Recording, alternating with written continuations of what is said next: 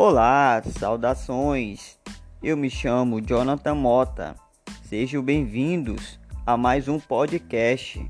E a história de hoje será O Macaco e o Pavão. O macaco e o amigo pavão, ao andarem pela floresta, do alto de uma árvore, escutavam uma orquestra. Com todo aquele barulho, o pavão ficou bem entretido, ouvindo o canto dos pássaros. Não percebeu a falta do amigo. O macaco saiu a observar, passo a passo, aquela paisagem.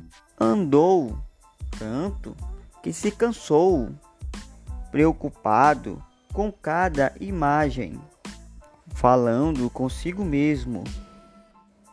Que existe destruição? A natureza é tão bela. Temos que amar de paixão. Dizendo que os animais não fazem tal destruição. Se for o ser humano, eles não têm coração. Os rios estão poluídos. A água limpa não existe não.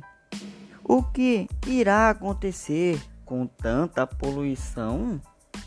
As árvores estão derrubando lugar dos pássaros morar. Cadê frutas para o alimento? Cadê sombra para descansar?